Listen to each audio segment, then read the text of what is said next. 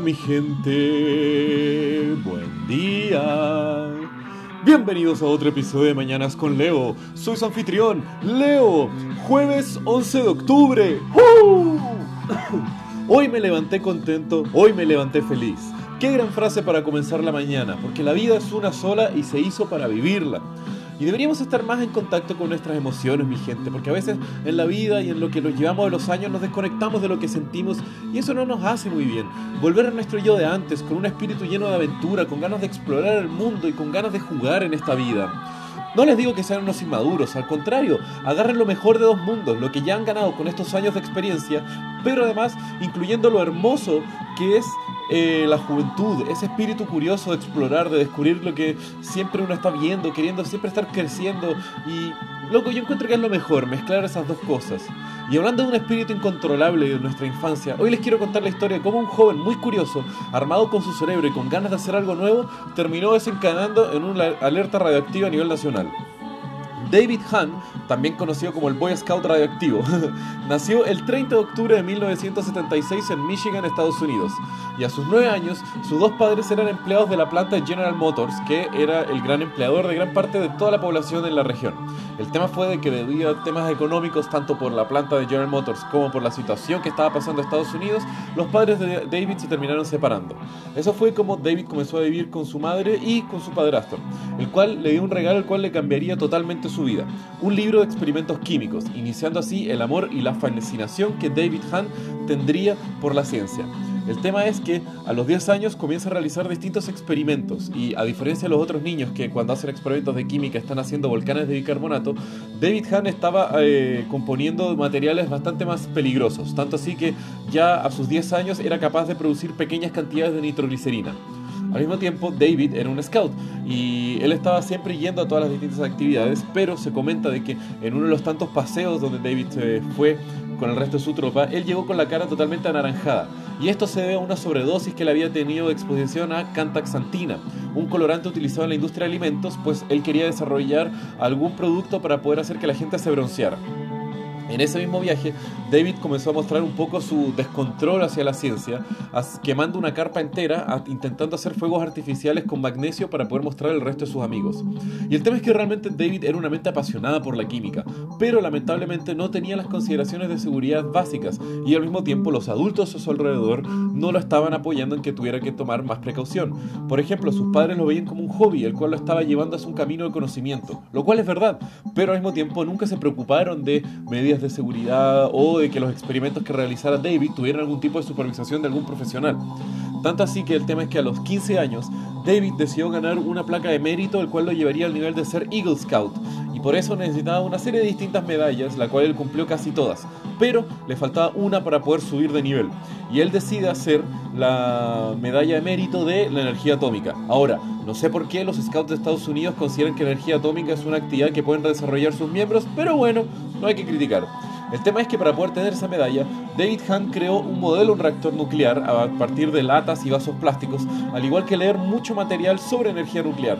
Visitó empresas de energía que le explicaron los desafíos y las oportunidades que había dentro de la industria energética. Al mismo tiempo visitó el salón de radiología del hospital cercano para aprender cómo manejar isótopos radiactivos. Y el tema fue que después de todo este conocimiento, David se cansó de su modelito de latas y plástico y decidió poner en su propia casa. Al mismo tiempo, para solucionar la crisis energética que estaba sufriendo Estados Unidos en los años 80. Esto principalmente porque fue cuando la OPEC decidió incrementar los precios del petróleo, haciendo al mismo tiempo una recesión económica en Estados Unidos. Y el tema fue que cómo David se consiguió la información el material para hacer un reactor años.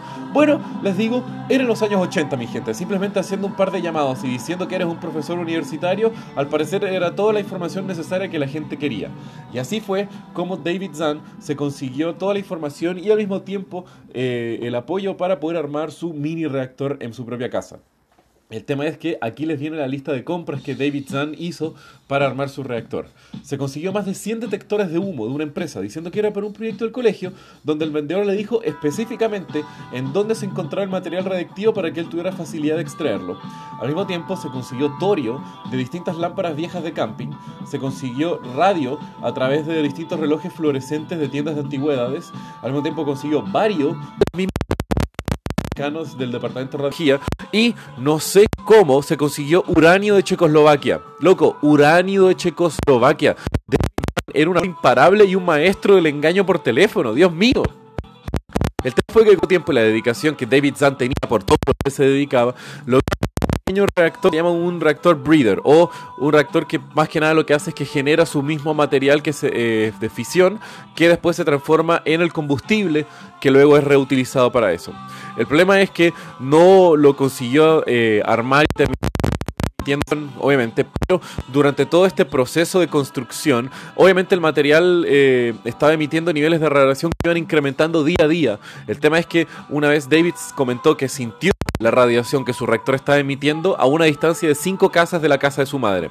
Y ahí fue cuando él decidió de que realmente el proyecto tenía que terminar y comenzó a desmantelar su pequeño reactor y a llevar las partes desarmadas en su auto, buscar algún lugar seguro donde ir desechando el material. El problema es que ese mismo día, uno de los vecinos de David pensó que él estaba robando neumáticos a los vecinos al verlo cargar cosas pesadas en la parte de atrás de su auto. Y llamó a la policía. Policía lo detuvo y le pregunta qué era lo que llevaba en su auto y él dice que era material radioactivo. Esto obviamente levantó una alarma en la policía porque pensaron que podía tratarse de una bomba. El tema es que llamaron al escuadrón de bombas y cuando vieron que no era algo explosivo, arrestaron a David, pero simplemente después hicieron un levantamiento de datos y se lo enviaron a los agentes correspondientes. Pero no terminó en nada más que un caos burocrático en la cual el material reactivo en David seguía emanando y se estima que eh, tanto en la casa de David como en el laboratorio se estimaba que había más de 100 veces el material radioactivo eh, aceptable para cualquier humano. El tema fue de que desde la identificación y el arresto de David hasta que finalmente la Agencia de Protección Medioambiental de Estados Unidos liberó y limpió todo el lugar se demoraron 5 meses. 5 meses donde estuvo el material ahí generando radiaciones, irradiando todas las personas del barrio y al mismo tiempo durante ese mismo tiempo, la madre de David, cansada de los experimentos de su hijo, comenzó a botar el material del laboratorio, el cual lo hacía irradiado por muchos días y simplemente en lugar de desecharlo de una forma segura, lo botaba a la basura, arriesgando la vida de muchas otras personas. El tema fue que al final la Agencia de Protección Medioambiental logró sellar y separar todo el material de los experimentos de David y al mismo tiempo el galpón donde él estaba desarrollando sus experimentos y lo llevaron al desierto de Salt Lake en Nevada donde la agencia guarda el material reactivo del gobierno. El tema es de que se estima que los experimentos de David Hahn pusieron a más de 40.000 personas expuestas a cantidades peligrosas de radiación. Después del suceso, David Hahn entró en la Marina y estuvo trabajando para ser un especialista atómico, pero solo llegó a ser un oficial de comunicaciones en el USS Enterprise, un portaaviones nuclear. Luego, por razones de salud, es dado de baja a la Marina y luego al volver a la vida civil, David fue arrestado y estuvo en cárcel por 90 días al intentar robar los detectores de humo del edificio donde él vivía para extraer el material reactivo presente en ellos. Luego, en 2016, a sus 39 años de edad, fallece David Hahn por envenenamiento de consumo de alcohol y muchos médicos decían que su expectativa vida había sido radicalmente acortada debido a la cantidad de radiación que él había recibido por sus experimentos cuando niño.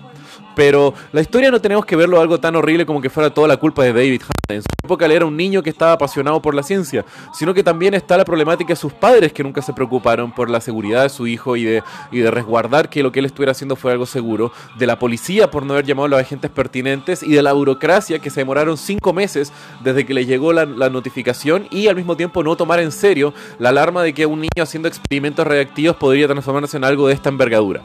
Pero bueno, mi gente, si quieren aprender un poco más, revisen los links que están en la descripción del episodio. Y como siempre les digo, que tengan un muy buen día. Los quiero, mi gente. Besos.